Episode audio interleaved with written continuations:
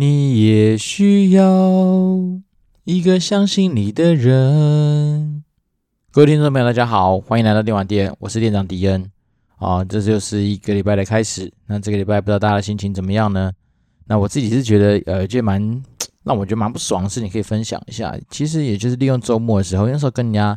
聊天，聊到说，哎，好像其实你是可以把你的节目。试着去找找看有没有其他，嗯，除了 Podcast 相关的一些园地之外的地方，哈，例如说一些社团啊，或者是说可能是一些呃看板上面去做一些推广。然后那时候就想说，哎，然后刚好跟人家闲聊的时候，有人提到说，哎，可以去 D Car 那个地方看看，因为 D Car 毕竟是蛮多年轻人聚集的地方，而且算是一个新的一个平台。然后所以想说就来啊，大胆的尝试看看去那边发发文。然后因为毕竟它现在有个新功能，好像以前是你需要。呃，是学生的身份才能够注册嘛？那现在好像是他都开放给只要是能够完成身份证验证的人，应该都可以去注册。所以那时候就来去。那一开始我想说，呃，毕竟我们的节目有一些主题可能跟工作比较有相关，然后刚好看到一个工作版，然后稍微花点时间去了解一下那边的发文的形态，然后不外乎有很多跟工作相关，不管是职场啊、职涯啦，然后呃，履历啦、面试啦等等很多主题啦。那那时我想说，既然我们电玩店其实在第十一跟十二集有讲到说履历怎么准备啊，面试怎么样准备来比较好，所以我想说，那就用这样的方式来去在那边做个推广。那当然，主要本身并不是要去推广说这我们节目怎么样，而是在于是说，希望能够就真的把说怎么样准备履历跟准备面试这些东西给分享出去。那当然，我们的文章里面可能就是简单的打个开头之后，就放上我们整个节目的连接嘛。那其他没有太多的赘述啊，那就是希望大家自己去听。这样，没想到看了那些呃底下的一些学生的一些回馈跟留言，我自己是觉得还蛮 一开始当下是有收到一，心情是有觉得有点不太对了，因为我觉得说大家的 focus 并不是在那个内容上哦，这种感觉就像我之前说我在 PTT 呃，大家可能没听我们的内容，就直接看到暴雪就直接说供血之类的那种感觉，我觉得很类似。那当然，嗯、因为你也不知道他们到底是谁嘛，毕竟那个地方都是匿名的。那我总是觉得匿名这件事情好像就会无形中让很多人自我会膨胀哦，然后感觉像自己一副了不起的样子。那当然那些酸文里面就包括说什么，又是一个搞不清楚的状况来这边什么发广告文啊，然后再来说这边又不是 Podcast 版啊，就是诸如此类，就是说可能真的不是针对我们的一些节目内容，或者是说我实际上想要传达的东西来做一些回馈跟交流，而是反而是那种。看似就是感觉就是你是为了赞别人而赞的一些留言，那当然我也想说试着去回应一下嘛。那毕竟人家都花时间做了这件事情嘛，对不对？很很多人说，如果你不在意的话，你根本不会做这件事啊。那他都已经那么在意，而且还留言，那当然我回回他，他居然还要回我说：“哎呀，就是什么又会耍嘴皮子啦，然后要去检举等等。”我心想说，其实我有看过版规哦，其实版规里面并我们这个也不算是所谓的广告文，因为我并不是说啊，我今天写说。来分享履历的东西，来卖倒去卖可口可乐之类的东西，没有那么夸张嘛。那只是说，我们今天可能没有打千字文哈，或者是万字文，而是我们透过用呃口语的方式来跟大家做这些分享。难道这都错了吗？所以我倒是觉得说，如果真的说啊、你想做，你想去检举，蛮欢迎的、啊。反正我们行得正，坐得直，对不对？再来是说，我又没收你钱，所以你有什么好在那边写下这些酸文酸语？然后再来是我自己觉得。嗯，蛮可惜的是说，身为一个学生啊，当然我们都知道学生要独立思考的精神，但是也并不能说你在很多事情不了解的情况之下，就为了战而战。对，那毕竟我们在职场那么久啦，我觉得这种态度其实对于你来说不见得是好事啦。那当然你说，嗯，可能你有你的想法，你有你的初衷，我觉得 OK，但是我觉得那些适度的尊重，也许真的是要了。那当然，我们都知道说，很多人躲在呃那个所谓的荧幕后面，然后不用露出自己真实姓名的时候。很多时候，大家可能就自己进入这个无敌的状态。那我只是觉得说很可惜，因为我是抱持着一个就是真的蛮热情的初衷，想说能够去，然后真的能够帮到说，哎，在很多资讯方面，或者说对很多事情有兴趣的人上面，能够给予一些帮助，这是我的初衷啦。那毕竟我们真的一直没收钱啊，那实在是看到这些留言就觉得很难过。但我觉得可以用古来说的东西来回应他，就是你他妈的，如果你就给他来夜配，你就要来夜配的时候。你想要我去哪里发文，我就去哪里发文。如果你来夜配，甚至还有人说什么我怎么不会做广告？好，好，好，你来夜配，你来夜配，你顺便教我怎么样做广告。你想要怎样做，我都配合你。但当你没办法出得起这些夜配的一些金额的时候，你他妈就给我闭嘴。好，我照理说不应该有那么多情绪，可是我真的是觉得蛮心寒，也蛮失望的。那你说未来会不会继续做这件事情？我觉得，好吧，我觉得可能真的要把一些资源跟一些时间留给我觉得真正需要的人。好，真的这也是我们一直在强调价值性的问题。如果说这边的人真的都是他妈不能一竿子打翻一艘船，我觉得如果那个环境确实就是这么样子，对于可能说啊、不友善的话啦，我觉得也许我以我的时间来说，也许不见得会在那个地方再去多做琢磨，而是说。利用说更好的一些管道来去做一些曝光，或者说，嗯，把一些资讯留给更多需要的人。那当然，另外一件事情，我觉得还蛮欣慰的是说，虽然说让你看到留言数可能是五六折的留言，但是其实还是默默的，就是把我的一些文章做了一些收藏，那甚至是可能有给一些就回馈。我觉得这件事情倒是蛮鼓励我，呃，希望能够继续走下去的方式。但是我觉得，嗯，可能也许我自己要检讨是。或许要用一些不一样的方式来去引起他们的兴趣也说不定啊。反正总之那个平台真的太新了啊，所以对我来讲，我可能还很还需要花一些时间去那个地方摸索一下。那这当然是我自己努力不足的地方了。那所以我还是一样，就是嗯，蛮接受就是大家给我批评指教。可是我真的是希望说，针对一些实际上的一些做法或者实际上的一些内容给予回馈啊，而不是说。单纯看到一个好像非你族类的东西就开始赞，那说实在的，有时候真的也是蛮没办法说花时间去导正这种事情，因为毕竟有些人他就是为了赞而赞嘛。那如果我们跟他认真，也许我们就输了。好，所以我觉得今天的开场是有点，我觉得心情比较沉重啊。但是除了沉重之余，就是觉得还是蛮失望的。就是说我们一股热情去贴那种冷屁股啊，觉得啊很可惜。不过这样也好啦，我觉得这样也好，其实又是一些新的尝试跟一些新的收获。那当然，未来就看我愿不愿意再去继继续去做那边的推广，或者是说哦，有有更好的建议的话，我们也可以来吸取跟采纳。对，那我们反正秉持我们的初衷啊，持续就是把我们觉得认为好的观念，甚至一些好的想法，刚好想到嘛，那我们就来做一些推广。好，那今讲既然讲到好的想法，我觉得今天这一期，嗯，蛮想要帮电玩人讲讲话。然后，因为我这个周末也同时去参加了一个让我蛮开心的聚会。在那个聚会过程中啊，就是哦，我觉得那个蛮特别的，就是很多你扶手随便摸到的人都是大老板啊，都是一些年轻的创业家啦，或者是说一些呃可能二代接班的一些企业家，甚至是很多就是高阶经理人，所以我觉得蛮有趣的。那当大家知道我说我在电玩业的时候，都有问到一些蛮有趣的问题，例如说，诶，其实我小孩子他们都很喜欢玩电玩啊，那当时候我到底从小怎么样是，就是说在。玩电玩之余又不荒废你自己可能在人生的梦想上面的追逐，好，甚至是说，嗯，我小孩子他就想要买一个 Switch，那那我想要真的帮他买给他，可是我也很怕他会一直玩，一直玩忘记时间等等。那我就觉得说，诶，这看起来就是真的是蛮多，不管是家长啊，或者是说小孩子都会遇到的问题。小孩子当然就是希望说我能够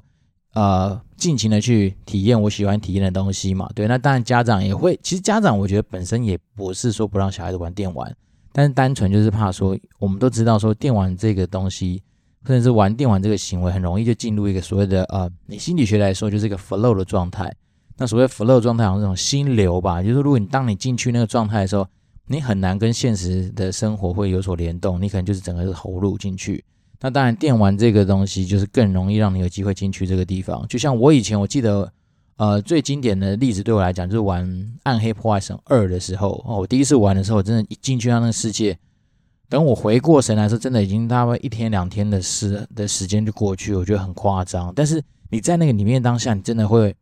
忘记你在现实生活中所需要做的事情，包括说你可能要去吃饭啊。好，那当然你有些身体够在反应，比如说你上厕所，你还是会提醒你，但是那个都已经是到非常。后期才会有有些警警讯告诉你说，你必须要去做这件事，但是你只要在您可以忍耐的阶段的时候，通常你都不会起身去做任何动作。所以我当然自己知道说，其实电玩本来就很有机会让你投身进去一个呃很幻想而且很特别的世界了。但当然，这个另外一件事情是跟电玩呃游戏的类型有关。通常那种角色扮演类型的游戏，自然因为你会加入更多的投射的动作在里面，好，你可能就会幻想说你就是那游戏里面的主角。或者说，你就是幻想你是里面的某一个呃角色的设定，所以当然你自然那种代入感就会更强。那如果说你今天玩的是那种射击类型的游戏啊、即时战略游戏啊、回合制的那种格斗游戏，通常来说你反而比较好抽身呐。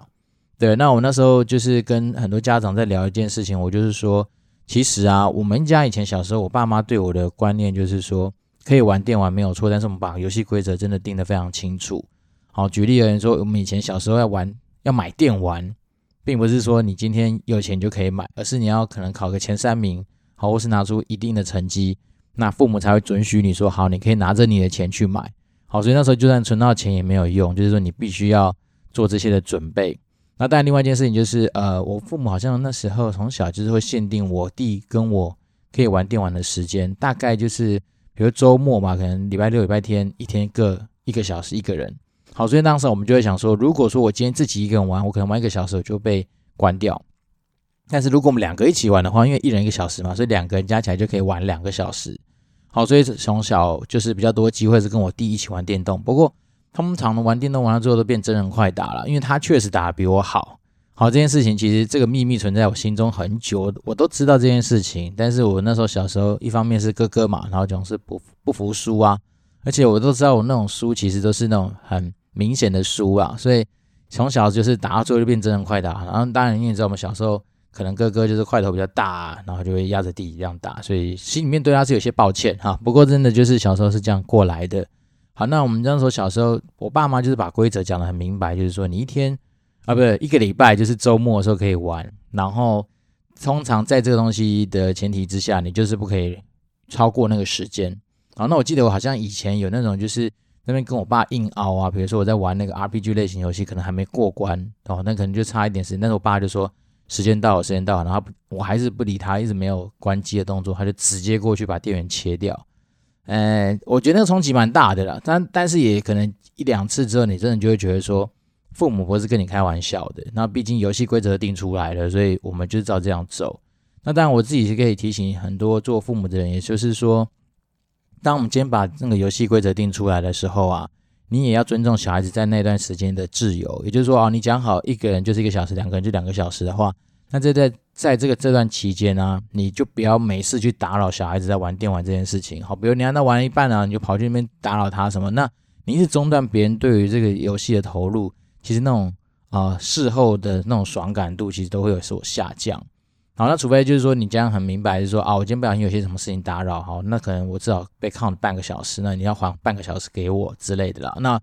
从小我们父母就是用这个相对。比较呃公开透明的规则，然后跟一个就是呃算是有诱因的方式来引导我们去在电玩的那个游玩上面，比较相对来说比较不会玩物丧志。好，那刚好搭配我今天就是呃因为为了这个话题嘛，我想说去找一些资料。好，果然真的有一些神人把这些东西去做一些。呃，书籍上面的一些撰写，然后包括说他去做了很多那个实测，啊，来告诉大家说玩电玩真的是一件很不错的事情。好，那在进入这本书的介绍之前啊，真是他的重点介绍之前，我自己的一个心得是，通常玩电玩小孩子都不会变坏，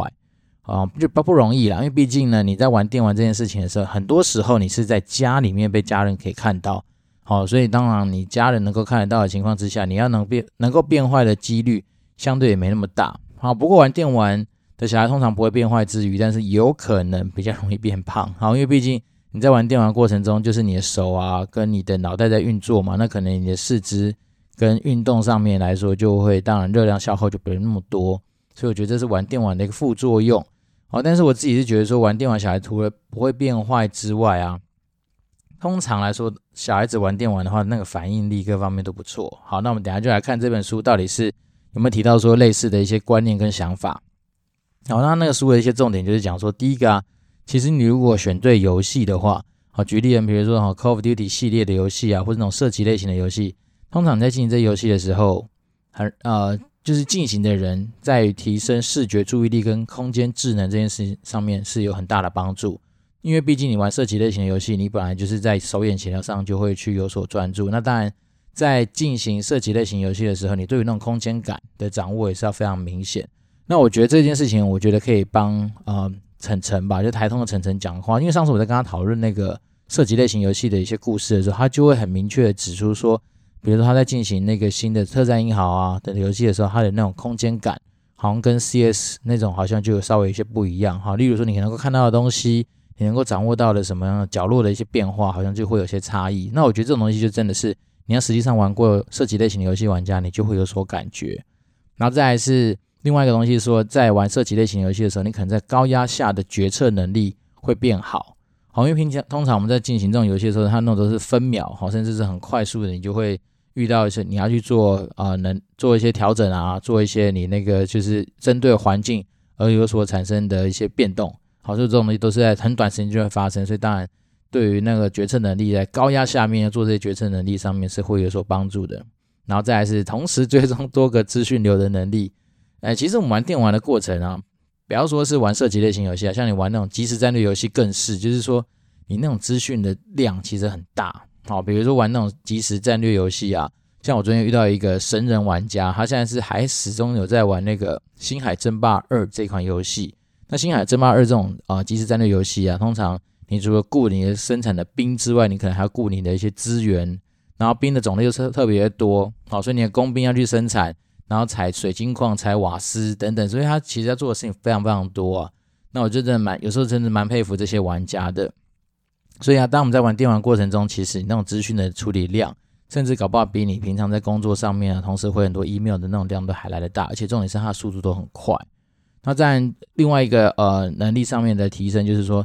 你在玩这些这些类型的游戏的的状况之下，你可能会提高你神经处理的整体效率。好，所谓提高整神经处理的整体效率，起码想象的就是你要做很多事啊，所以你的脑神经啊，它同时之间就要必须做很多很多的事情。那当然，它里面书有稍微提到一个观点是说，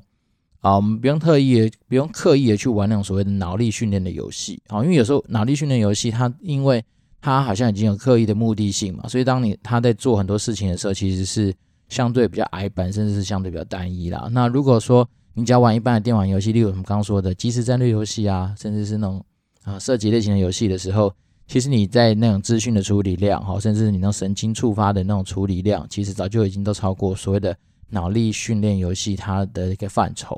那这件事情确实是哦，有时候如果大家有机会去看到一些那种电竞选手在进行一些那种比赛时候的一些录影或画面的时候，你就发现他们的手眼啊，或者是他们那种手速的动作。我觉得可以说是堪称是艺术啊。那一方面不是我们一般人可以轻易达到的之外，那真的是你看那种神人在操作那种键盘啊，或是他们对那种所谓的快捷键的熟悉，我真的觉得嗯，打从心里面很佩服啦。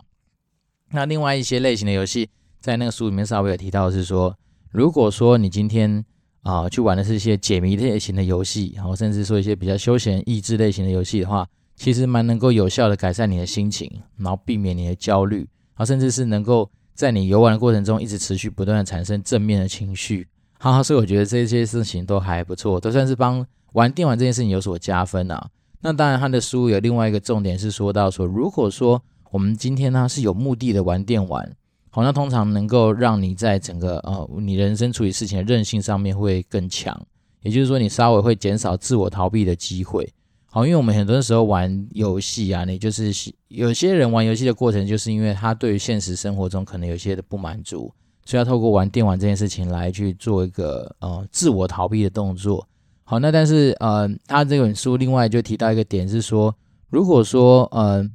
硬要用数字来讲，或者是一个时间的一个限制来讲的话，那以每周二十一个小时这个东西当成一个基准。也就是说，当你今天超过二十一个小时的时候，其实你在整个人的一个正常状态上，比较容易产生很多负面的情绪。好，那当然，另外一件事情是，如果回归到每一天来看的话，也就是说，当你每一天超过三个小时的时候，其实他们是建议说，这时间就已经算多了，因为超过三个小时的话，可能就会剥夺你正常生活的所需要的一些时间分配了。那有可能也会因为这样子，你就开启了一个自我逃避的恶性循环。好，那我们刚刚讲嘛，其实你在玩电玩的过程中，本来就很有机会你会做一些自我逃避的动作。那一旦你又时间超过这些时间的话，那就更容易进入那个状态。那当人如果进入一个自我逃避的恶性循环的话，当然你可能就会对你的所谓的生活啊造成一些影响，或是一些啊、不必要的一些困扰。所以呢，他当然他后面还讲到一个小 people，，他就是说。如果说你今天发现你今天在每一天的时间有些超过的话，那你就用周这件事情来当成是最后一个把关的手段。也就是说，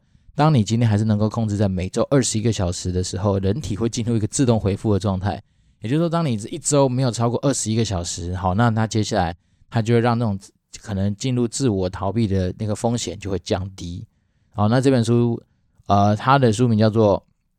《超级好：用游戏打倒生命里的坏东西》。然后五十万人亲身见证的心理奇迹，啊，它是那个应该是二零一六后二二零一五年出的书了。那只刚好我在 Google 一些啊，到底玩电玩好不好这件事事情的上面，就意外发现这本书的一些啊，算是书摘或是介绍。那我觉得我自己是还没有买来看，但是我觉得光是从他的一些介绍上，甚至有些文章上面评论就可以知道说，其实玩电玩这件事情本来就没有不对。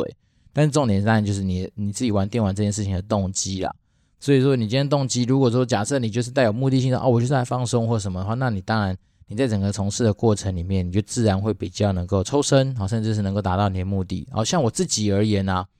很多人都会说啊，你为什么玩电玩都不选择一些难度比较难的地方去挑战？或者说你为什么玩的时候都不把自己，比如玩啊，举例 NBA 啊，为什么都不选那种就是最最高等级的那些对手来打来挑战？那我就会很明白刚刚讲说，其实玩电玩我最大的目的就是休闲啊，我就是要爽啊啊，我并不是想说因为得到什么成就，然后到处去跟人家炫耀，但是我至少我要能够在跟电电脑对打的过程中，我想要屌虐它，因为我觉得。能够好好的放松，就就是我在玩电玩最大的一个目的嘛。所以我当然不希望说，哦，今天玩电玩玩到很生气啊，然后玩到就是说觉得好像自己是一直被打压，就是很不爽。当然，所以才说每个人玩电玩的那个角度跟出发点都不一样。那对至于对我来讲，诶，我真的好像从小，因为我自己知道了，我玩电玩的技术跟技能确实没那么强。好，那这可能也是说我可能没有花很多时间去练习也没错，因为我必须要玩的类型。坦白说，我玩游戏的类型其实蛮多元的，然后甚至是横横跨很多种不同类型的游戏。从小就是这样啊，比如说从 RPG 类型的游戏我也玩，然后什么《仙剑》啊、《金庸群侠传》啊、《阿猫阿狗》啊，好，然后一路到说那种角色扮演类型游戏的什么《红色警戒》啊、《世纪帝国》啊、《星海争霸》我也玩，那甚至那种经营养成类的我也玩，比如说《模拟城市》两千三千，然后什么《梦幻西餐厅》模啊什么便利商店啊。这些我也玩，然后甚至以前有那个拿到什么，呃，模拟市民吧，我也打开来玩玩看。然后甚至那种小时候很多人这边风行的什么美少女梦工厂啊之类的，然后什么麻麻将类型的也玩啊。所以我觉得说我基本上我玩的东西还蛮多元的。那就是要玩这么多元的情况之下，我自然而然我很难说啊，为了特别去练某个技术，然后把自己提升到很厉害。那这这个东西这种东西就发生在说哦，比如说以前有一段时间，我记得我国中吧。好像很流行那个什么九六九七九八的那种格斗天王啊，我还是很喜欢跟我弟两个，比如说，好拿着一点零用钱去我们家附近的那种电玩店，然后真的那种电玩店去那边玩这种，比如玩个几回合这样。可是每次去就是被电，每次去就是看着人家，好，你就会注意到哪些人就是高手，他只要一坐在你旁边，你大概就知道准备要输了。那大概就是这种心情啊。但是，嗯。我唯独最有信心的，就像是之前在那个游戏五高站的访问里面有聊过，就是我那时候确实花比较多时间，真的认真去投入去钻研，就是那个灌篮高手。那也也真的有一些成果啦，就是说现在玩灌篮高手，如果在外面跟人家打的话，稍微还有一点对抗性，好，不要倒是不会说你今天随随便便能一个来，我们就被打趴。那大家比较能够在伯仲之间去玩那个游戏。那除此之外，我印象中好像没有太多就是那种很突出的表现。啊，只是说我们真的是认真喜欢玩游戏嘛，所以很多种类型的游戏都会去接触。对，那只是说现在随着呃年纪越来越大啊，那毕竟要带小孩嘛，所以你玩的东西可能就比较限缩。像现在太多，如果我一知道我要玩下去就要花很多时间的游戏，我可能就会稍微不太敢去碰。要不然就是说哦，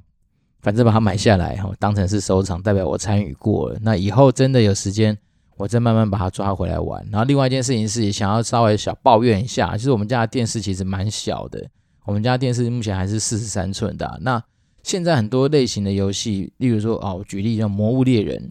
好，《魔物猎人》大家相对来说应该都是知道是它一个很经典的游戏。可是它那个那个字体啊，我真的就不知道为什么要做那么小。那我只要坐在沙发上，基本上我是看不太清楚的。哦，那我就每次在玩那游戏的时候，我都要站到那个。基本上站到电视机前面去玩啊，那其实那种体验就很差。那我当然希望说哪一天能够啊，不是祈祷电视坏掉，我是希望说我老婆能够放心，让我能够有机会换一个比较大的电视，哪怕是六十五寸或七十寸，这是我现在小小的心愿。好，不过我相信在嗯之前那个四十三寸的电视都还没有坏掉之前，这个心愿可能还蛮难达成的。那我就持续努力啦，总是希望说还是有机会能够。在一个相对比较大屏幕下面来进行一些 RPG 类型的游戏，所以就最近刚好，嗯，好像是因为呃黑色星期五要到了嘛，所以在黑五的时候，通常蛮多游戏都会进行一些特价哈，例如说 PS4 的那个游戏特价周已经开始开跑了，那我就看到蛮多我自己觉得，诶，以前好像一直都有在关注的游戏，现在打蛮多折的，有的打五折、打六折，我觉得还蛮爽的。那就是可以利用这个时候，大家可以去看看，然后去挑挑喜欢的东西。那这个东西的行为就跟很多人每次在 Steam 上面嘛，就是蒸汽这个平台，大家都在等待说。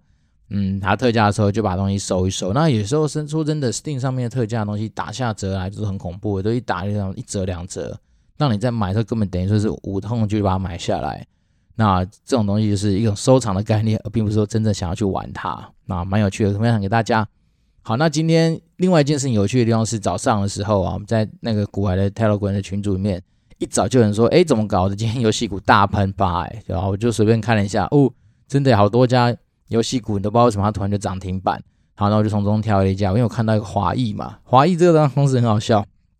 以前大家都因为我现在橘子嘛，大家就说啊，橘子是黑橘啊，好，然后智冠底下有个游戏新干线，大家就说游戏新断线啊，然后华义啊就打成那个润滑液的华义，好，所以那时候自然对华义的名字我觉得蛮有趣的。好，然后说那我们今天就来看一下说华义的财报到底怎么样，就以年报来看，结果很不幸的，现在一打开我的那个系统，然后一跑出来的分数就是三十分。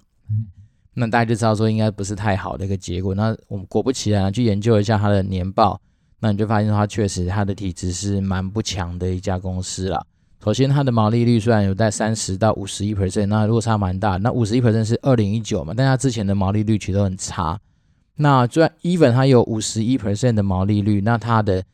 营业利益率是负的七点二 percent，就代表它费用率很高。那我实际上去查一下费用，都是被管销费用给吃掉嘛。所以要么是它打行销费用打得很凶，要不然就是我也不知道哪里跑出来，反正它的费用率是五十九 percent。那这样夯不啷当算一算，它的净利率也是也是负的，然后净利率是负十一 percent，那 ROE 是负十啊。那所以就有人说，可以想见它的就是一个相对没有赚钱的公司，哈，那是那没有赚钱，很多东西就很难继续谈下去了。那我们来看一下负债占资产比大概六十 percent，好，那才也是算偏高的一个状态。那当然，发生财务纠纷的话，可能还有办法有立即清偿能力的，因为它的现金够多，它现金有五十四 percent，就现金占资产的趴数大概五十四 percent。那他做生意基本上也不太缺钱了，他缺钱的天数大概就一天，所以他基本上在现金的那个状态上还 OK。可是问题就在于说他没有赚钱啊，所以这就是一个比较大的问题啊。他那他没赚钱的原因就是他费用真的太高。然后去吃掉他所赚进来的钱，因为 even 他的那个营业活动现金流量是有从二零一九年开始就是稍稍的转正，哦，那当然近十二个月去看他的那个营业活动现金流量又是个负的状态了，所以他就是一个处在一个没有赚钱的一个状态。所以你说没有赚钱的一个状态，然后股价间大喷发，这个实在是我也。不知道去帮你帮他找理由，也许是他有什么新产品代理到了的新闻，或者他有什么东西要准备要上市吧。不过这种东西不用找理由，是因为他对我而言，他就是一个相对体质差嘛。那体质差，当我们在判断体质是优先的时候，那当体质差的时候，根本连股价我都不会想去推估。那当然，我们如果说你真的硬要说的话，就它短期的那个呃历史平均股价来看的话，大概是再高过一个。标准差到两个标准差中间，所以它本身股价也算很高，好，然后再来又是一个呃体质差的一个状态，所以嗯不建议啦。如果说你真的想要长期去投入的话，我觉得这个东西对我来讲它就是雷。那我自己是只要看到体质差，后面我基本上都不看了。那我稍微再花了一点时间看一下它的股利，吧，已经好几年都没有股利啊。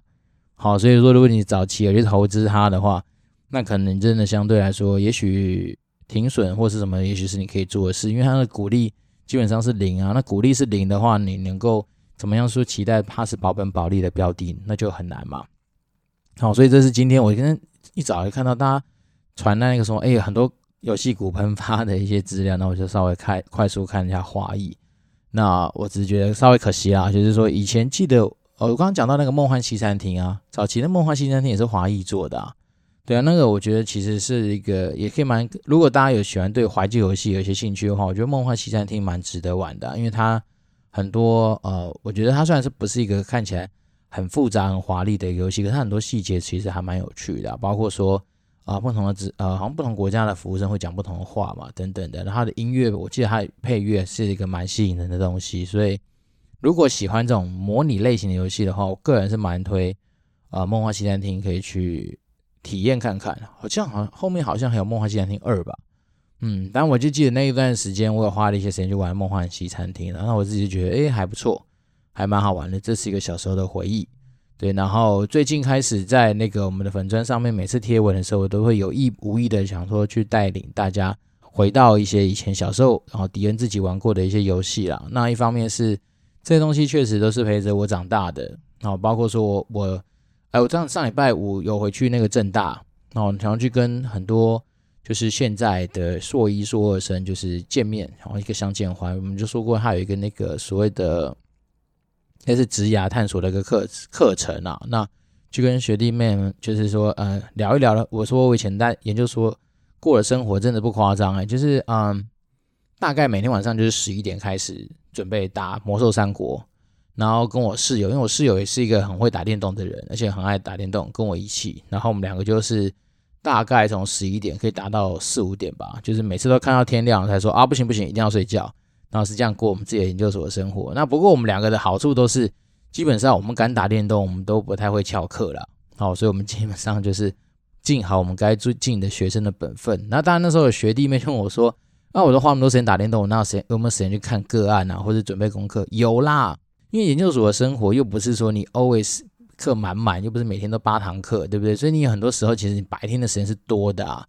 那我觉得玩那种 MOBA 类型游戏，有时候。一个人玩其实蛮无聊的，尤其是你排野团，然后排野团有时候又遇到那种像我那个发文，就有人说最怕就是那种跳狗嘛，就是说你进去然后玩两两下，然后发现自己处在劣势，然后就中离。好，那以前那个魔兽三国机制是你中离的话，当然你的队友的那个金币数会变比较多，他就是每每段时间会跳给你的金币数会变多，可是你少一只啊，其实相对来说有时候你就是比较劣势啊。好，所以那时候。尽量都是说，哦，我们白天做正事，然后白天下午甚至傍晚都做正事，然后直到晚上可能洗完澡之后才开始我们的夜战。当然那时候研究所的生活是这样过的啦。那一直以来我就告诉自己说，因为我本来在念商科的嘛，我自己也没有打算说一定要念到博班啊，毕竟我们班不就不是那种本职学能特别强的学生，所以那时候我就告诉我自己的目标是说，好，我念了研究所，那我只是想说第一个赶快毕业啊，那顺利毕业，然后拿着。看似 OK 的学历来去开始，然后开始有一些收入啊，开始就去赚钱，然后去了解这个到底这个世界的商业活动到底怎么样进行的。所以那时候就是蛮天真的，就是说，并没有想象中说啊，一定要在自己的学科上面非常非常精进。那在非常学科上面很精进，甚至对分数斤斤计较，已经发生在我大一到大三的生活了嘛。所以到研究所的时候，反正就是很多东西真的是觉得说可以过关就好，那才是我的终极目标。对，那只是有时候回想起来说，有些同学啊，到研究所的时候，还会去跟老师为那什么一分两分那种几分去争的面红耳赤啊，甚至说很在乎自己的排名啊。我只是打从心底佩服啊，但是那个真的也算是非我族类了，因为我真的是一个相对比较不会考试，而且念书上面真的比较辛苦的人。因为我自己有知道，我每次阅读的时候特别慢啊。虽然说我知道我被迫要去看很多书，没错，可是我每次在阅读的时候，说真的，对我来讲是一个相对。比较辛苦的过程，好，那当然也就是有赖自己去克服它。但是我真的还是觉得玩电玩是相对一件比较开心的事情，对。那但我只是觉得人生的价值观就是这样，你做什么像什么啊，然后呃，使命必达嘛。当你把这些东西都能够有效的营造出来的时候，它自然就会推着你在你的人生道路上面走的会比较呃，虽然说不能说比较舒服了，但是你至少你会走出一个你有的样子。那。讲实在的，有时候人生也不是说啊、呃，很多事情都一帆风顺嘛。那但是你在你坚持一些你自己的想法，或者坚持你自己的一些理念的时候，至少你在遇到这种问题的时候，你可比较能够有一个砥砺自己的一些呃参考啦。我自己是觉得说这样子走下来的人生，好像目前来说还 OK。对，那对啊，虽然说今天开始开头讲的内容，就是在 D 卡上面发文遇到的一些状况，其实确实有影响影响到自己的心情之外，那。我觉得其实最近的生活上都还蛮多蛮特别的事情，对，那这些特别的事情，一切都来自于我上礼拜稍微提到的一些大事情的。不过现在好像还是不能讲，没关系，以后再说。但是我觉得这东西一连串的下来，只是证明是说自己在平常啊，如果说你广结善缘，也许你会觉得说当下可能不见得会有些成果，好，但是在这种危机的时刻，诶，他好像就会呃无形之中就会产生很多的助益跟助力来帮助我了。所以我自己还蛮感谢。好，就是自己以前也许说看起来有点傻、有点天真的一些无私奉献，不过慢慢的有一些回馈的时候，你就会觉得说，嗯，其实这个世界上本来就不是你一个人自己在过生活，而是蛮依赖，就是说很多你的亲朋好友啊，甚至是跟你有缘的人的一些帮助。嗯，讲起来很玄呐，但是我觉得如果是年轻人听到的话，你真的就可以思考一下，说其实很多时候不用太计较，甚至说你不用太以自己为中心。因为毕竟这个世界的运转绝对不是你自己一个人。那再来是也可以回馈给那些在 D 卡上面酸言酸语的同学们，我觉得敞开点心胸吧。那当你要去批评或什么样子的一些交流的时候，建议你还是把很多事情就是尽量把资讯收集完整。那如果可以的话，当然你愿意听完我节目给我一些批评指教，我会由衷的感谢。但是如果你真的连听都没听，也没有花时间去了解我们的节目的内容的时候，那我觉得在互动上面真的就比较可惜啊。因为我是由衷的希望说，如果有哪些地方好可能讲的不太对，或者讲的太过偏颇，甚至是说跟现在的一个状况其实有很多的不同的话，我觉得这样拿出来讨论跟拿出来交流可能会更加有帮助啊。那如果说你今天只是光看到说哦非你族类就开始靠背，然后说什么啊这个地方什么不是 Podcast 的社团啊什么鬼的。啊，我觉得就有点可惜哦。对啊，那始终一样带回来我们自己的想法，就是说，我们就是秉持着百分之一百二十不尝试的一些啊初衷来去分享游戏业的好，分享我自己人生中我思反刍甚至是思考过后的一些我觉得相对比较值得参考的一些观念。那当然有时候你会说啊，可能过于呃个人或过于怎么样？那我们觉得就是持续保持交流跟互动嘛。首先第一个，我们又没收钱，对，我们毕竟是一个相对开放的园地。那第二个是。啊，我就是认真的去做我们想做的事情啊，所以蛮还是一样的，感谢大家给我们的支持跟鼓励，好，让我们现在目前的成绩还是维持在可能前几名的位置，但是当然我们还是期待说能够有更多的流量，而且有更多的订阅跟分享。那迪恩本身就是一个电玩人，然后其实我有常跟人家讲聊过，说我一个最大的缺点就是我讲话蛮直白的，那相对也蛮真实的啦，所以变成是说。可能无形中会得罪一些人，那可能有些东西确实讲出来会过于武断或直接，但是我觉得我的初衷跟我的本意都是希望说大家共好，哦，我觉得这件事情倒是一直都没有变，所以说如果真的真心喜欢我们节目的话，那就哦可以来多做一些互动啊，例如说哦 Apple Podcast 的五星留言，或是发 email 给我。communicate dwd at gmail.com，那甚至是如果你觉得你身边的朋友，或是你是一个目前喜欢打电动，但是不知道怎么去说服你爸妈的人。甚至是你想要进游戏产业，你也不知道怎么去说服你长辈的人的话，都人都欢迎来跟我联络，因为我毕竟就是在这个地方，然后工作了超过十年，而且我日子过得不错。好，日子过不错，不是只有心态上面的自爽，而是说真的，实际上在呃收入啊，在很多条件上面，我觉得都还算是过得去了。然后所以我才说，如果可以的话，很真心诚意的希望能够帮助到大家。那我们如果有任何的呃做的不好的地方，也大家请给我们批评指教。那我是电玩店的店长迪恩，哎，对啊，快也是十二点多了，好，那就祝福大家有个愉快的一周，那我们下次见喽，拜拜。